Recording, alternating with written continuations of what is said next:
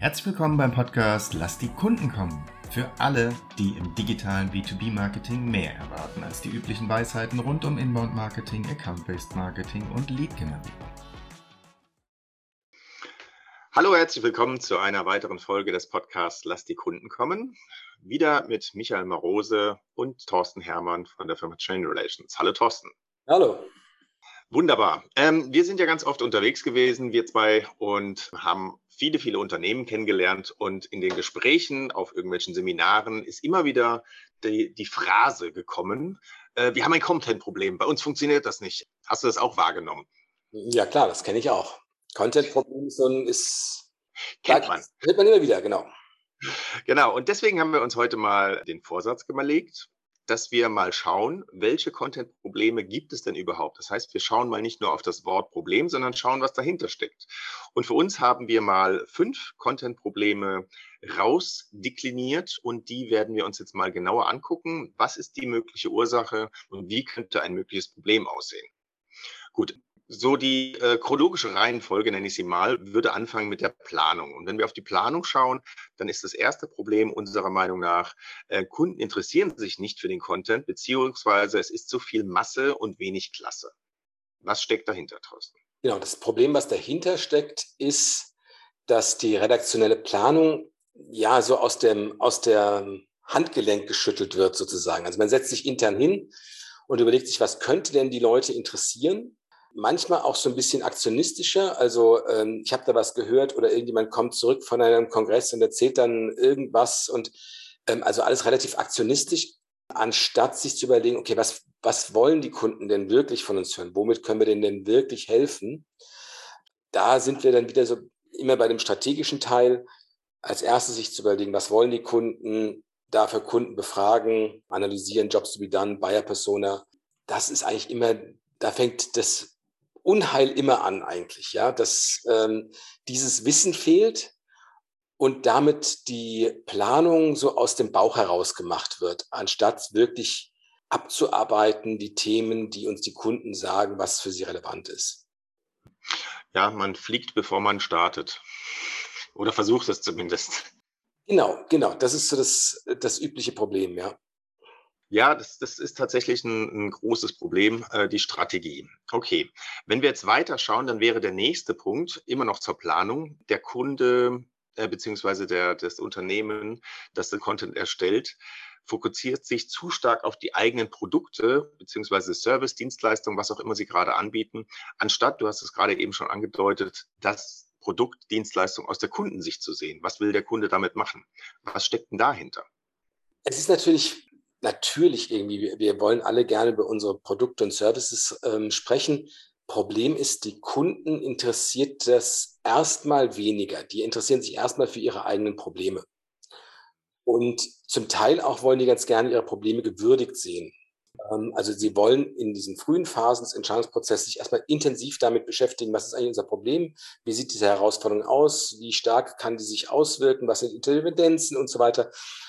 Also wirklich das alles erstmal zu erfassen, bevor es in die Evaluation von irgendwelchen Lösungen, Produkten geht. Wir als Anbieter, wir überspringen das ganz gerne und sagen, ja, ja, alles gut, wir haben eine Lösung. Ja, ja, ja wir wissen das schon. Wir wissen ganz genau. Und ähm, das passiert auch vor allen Dingen immer Unternehmen, die, ja, wie soll man sagen, überschaubar viel Kompetenz haben in der Beratung. Das heißt, für die Kunden beginnt es ja immer so bei strategischen Fragen oder sehr häufig bei strategischen Fragen. Während manche zum Beispiel Dienstleister vor allen Dingen und auch Produkte ist genauso, darauf fokussiert sind, ein konkretes Problem zu lösen. Und diese ganzen frühen Überlegungen im Sinne von, äh, was bedeutet es für uns langfristig und so weiter, nicht in deren Blickfeld überhaupt stattfinden. Ja, das heißt, wenn die Content entwickeln sollen, dann ist es so, ja, ich weiß auch nicht, was in diesen frühen Phasen und was fragen die ja, also wir können erklären, wie man es dann macht. Ja? Und deshalb fokussiert man sich sehr schnell als Anbieter auf seine eigenen Produkte, auf seine eigenen Services und so wenig auf das, was für die Kunden relevant ist, weil man es auch nicht im Alltag so stark erlebt, sondern die dann irgendwann erst kommen und sagen, ja, wir brauchen jemanden, der uns eine Software programmiert, die das und das und das und das macht. Wie die aber zu diesen ganzen Anforderungen hinkamen, ist überhaupt nicht im Fokus des Anbieters, sondern der ist halt sehr gut darin, das zu programmieren Mhm. Und so weiter.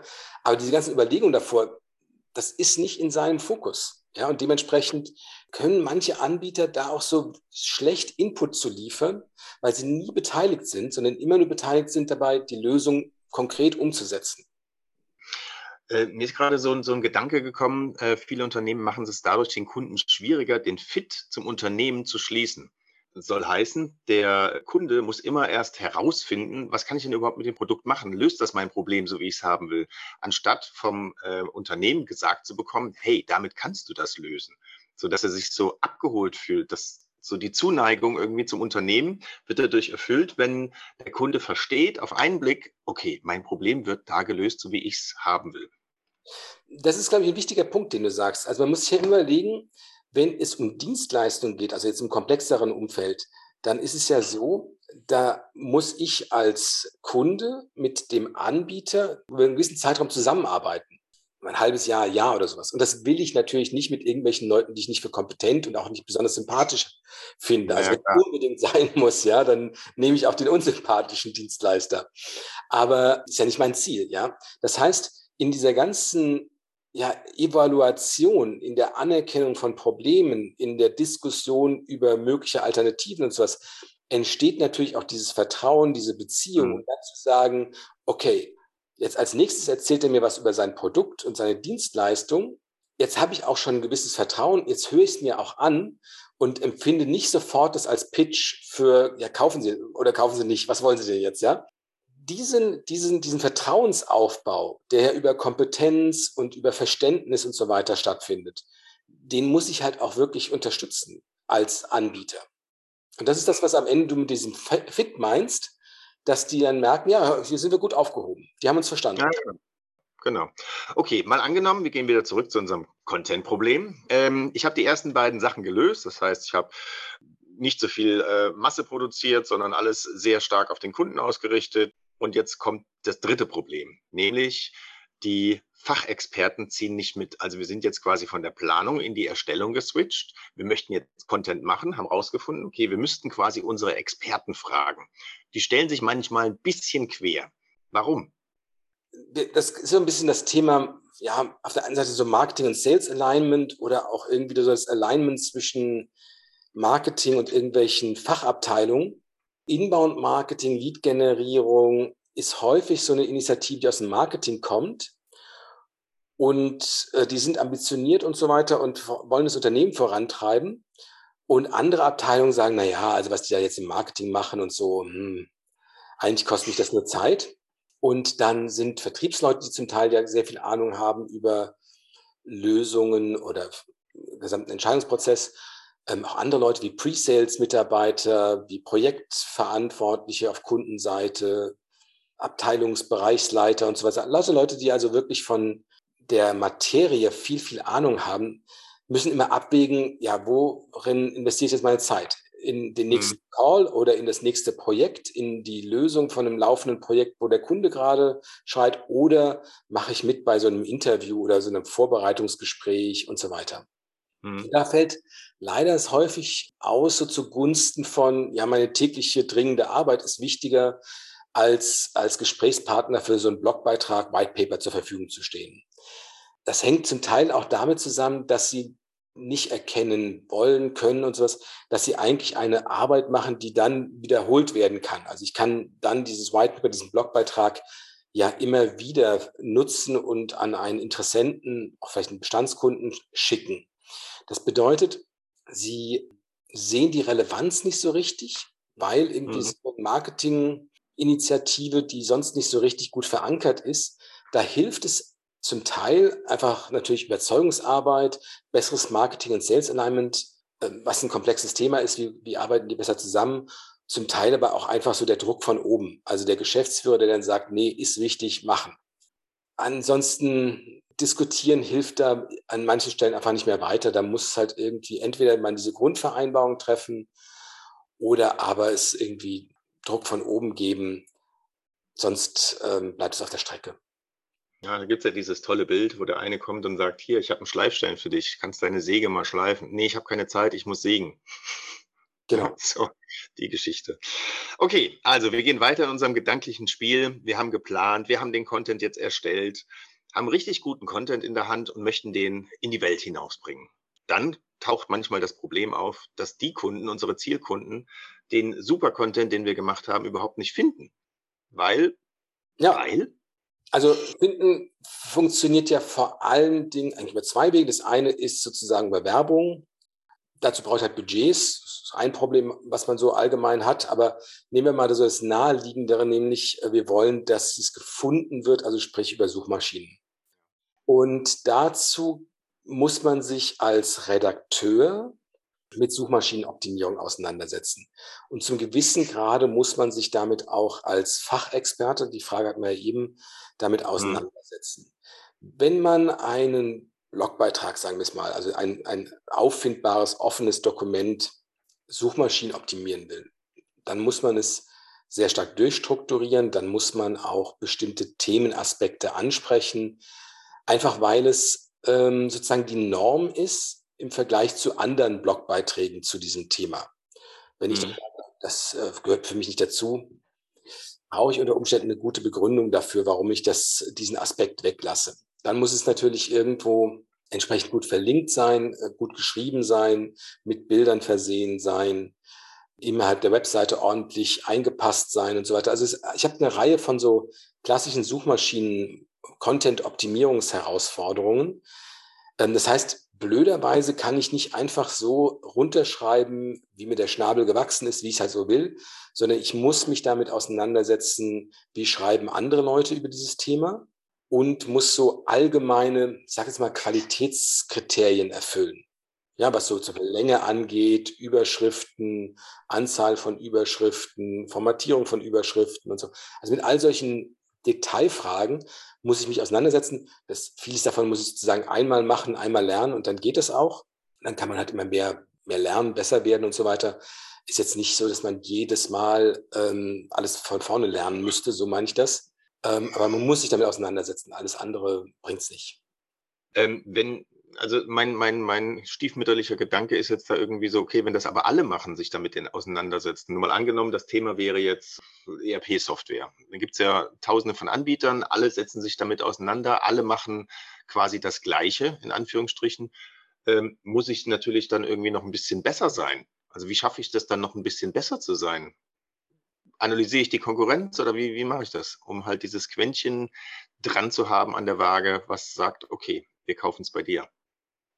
Das ist, das ist in der Tat eine Herausforderung. Ja, also alle schreiben Content.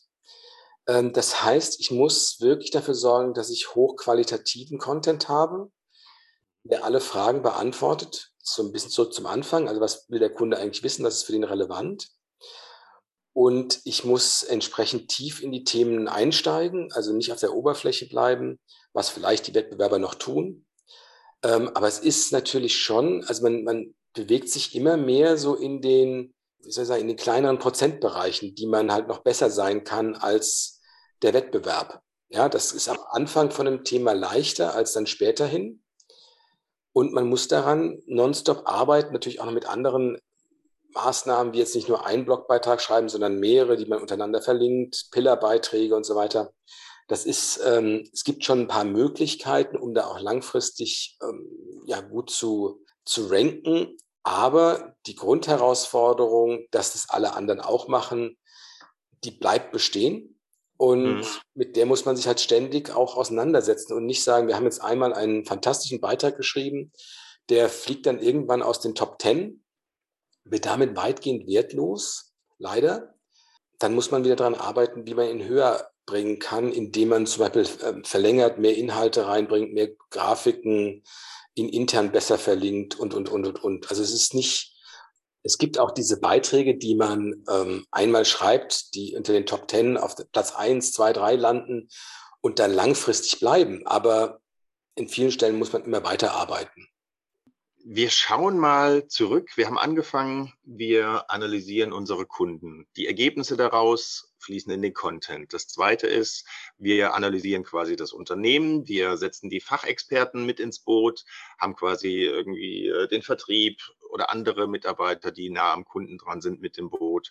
Wir haben den Content so hochgeschraubt, auch SEO-mäßig, haben uns an alles Mögliche angepasst. Das heißt, wir haben wirklich einen High-End-Content. Trotzdem gibt es noch ein Problem aus unserer Sicht, weshalb die Kunden nicht konvertieren. Das heißt, der nächste Schritt wird nicht getan. Woran liegt das dann? Da, da hat man automatisch den, den, den Eindruck, das liegt an der Qualität. Irgendwas stimmt nicht. Ist das so? Wenn ja, was? Die Conversion für Content, also jemand liest den Blogbeitrag und soll dann noch ein White Paper runterladen zum Beispiel, ähm, das ist ein Mechanismus, der zunehmend unter Druck gerät. Zum einen mal hängt es damit zusammen, dass es einfach immer mehr Content gibt, der auch frei verfügbar ist. Das heißt, ich finde halt Antworten auch ohne, dass ich mich registrieren muss unter Umständen. Mit diesem weiteren Schritt, die Conversion auf unserer Seite macht derjenige dann vielleicht nicht. Er findet diese Inhalte vielleicht auch in einer leichter konsumierbaren Form, also sprich in einem Video zum Beispiel ähm, mhm. und, oder in einer, mit Grafiken, Infografik und so weiter, nicht unbedingt jetzt in dem nächsten langen Text, auch wieder vom frei verfügbar.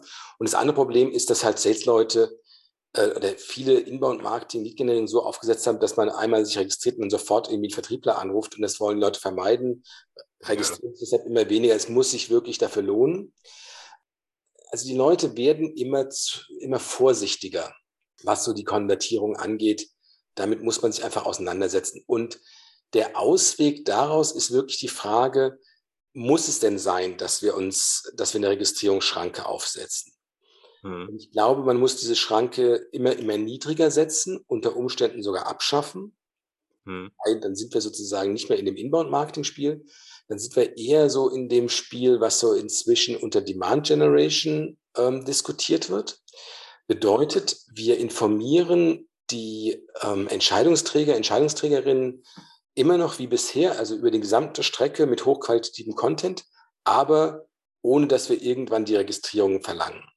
Ja, das heißt, mhm. die Leute auf der Kundenseite können ihre Entscheidungsvorbereitung durchführen und dann zu einem eigenen selbstbestimmten Zeitpunkt sagen, okay, ich habe jetzt alles verstanden, jetzt will ich mit euch reden. Mhm. Das ist so ein bisschen der, der Backlash zu ähm, dem Anfang von Inbound Marketing. Ja, die Leute haben sich informiert und haben immer später sich gemeldet. Das wollten wir ja mit Inbound Marketing sozusagen zurückfahren. Die Entwicklung geht zum Teil wieder in diese Richtung, dass wir uns wirklich überlegen müssen, wollen wir nicht lieber den Content der ja in der, Aufwend äh, in der Erstellung, haben wir gerade darüber gesprochen, aufwendig ist, in der Distribution aufwendig, mit Werbung und so weiter, kostenpflichtig. Wollen wir den nicht stärker freigeben, damit die Leute mehr Leute konsumieren können, als nur, dass wir hinbekommen, dass da jemand ähm, ein Registrierungsformular ausfüllt, was wir messen können, also plus eins an Registrierung, an MQLs, wollen wir es nicht mehr freigeben. Mhm, erfordert ein Umdenken auch in den Unternehmen dann ja, du hast eben gesagt, das ist der Schritt wieder, wieder zurück. Es ist vielleicht aber einfach auch der nächste, der nächste Schritt, weil Selbstbestimmtheit spielt für jeden eine große Rolle. Und wenn ich mich frei entscheiden kann, ob ich den Fernseher jetzt kaufe oder nicht, anstatt ein, jeden, jeden Tag steht ein Verkäufer vor der Tür und bietet ihn mir an, ist es was ganz anderes. Also dieses das Freiheit ganze, zu haben. Das ganze Thema digitales Marketing ist ja letztendlich so, dass es sich immer, immer weiterentwickelt. Ja, und da gibt es halt einen Schritt zurück, zwei Schritte vor, zwei Schritte zurück. Und man muss sich damit immer beschäftigen, anpassen, flexibel bleiben, neue Lösungen suchen, neue Tools ausprobieren und so weiter. Natürlich immer irgendwie bezogen darauf, was wollen die Kunden, was brauchen die, was für eine Strategie kann ich darauf antworten. Aber wir können nicht mit sozusagen den Antworten von vor zehn Jahren und dazu gehört Inbound-Marketing zum gewissen Grade glauben, dass wir die gleiche Effektivität, die gleiche Effizienz haben wie vor zehn Jahren. Also nein, wir müssen irgendwie neue Wege finden, damit das weiter funktioniert oder neu funktioniert. Hat Albert Einstein, glaube ich, sogar gesagt, was du jetzt gerade erzählt hast. Wir können die, die heutigen Probleme nicht äh, mit den Lösungen lösen, wie das Problem entstanden ist oder irgendwie sowas. Ja, das stimmt. Ja, ja, das, irgendwie so. so irgendwie geht das. Wunderbar. Schönes Schlusswort. Ja, ähm, dann hoffe ich mal, da konnten wir dem einen oder anderen ein bisschen äh, helfen mit den Content-Problemen und die eventuellen Lösungen dafür. Dir danke ich sehr, Thorsten, für die ausführlichen äh, Erläuterungen und freue mich auf den nächsten Pod Podcast, wenn es wieder heißt, lass die Kunden kommen. Schön, dass Sie heute eingeschaltet haben bei Lass die Kunden kommen. Sollte Ihnen der Podcast gefallen, freuen wir uns über eine 5-Sterne-Bewertung. Dies hilft anderen, diesen Podcast auch zu finden. Wenn Sie Fragen, Anregungen oder Themenvorschläge haben, kontaktieren Sie uns gerne über www.chainrelations.de. Chain Relations in einem Wort. Sie könnten sich direkt mit Thorsten Hermann auf LinkedIn vernetzen, ihm folgen und dort an spannenden Themen teilnehmen. Thorsten schreibt man ohne H und Hermann mit zwei R und zwei N. Jetzt sagen wir Tschüss und auf Wiedersehen bis zum nächsten Mal.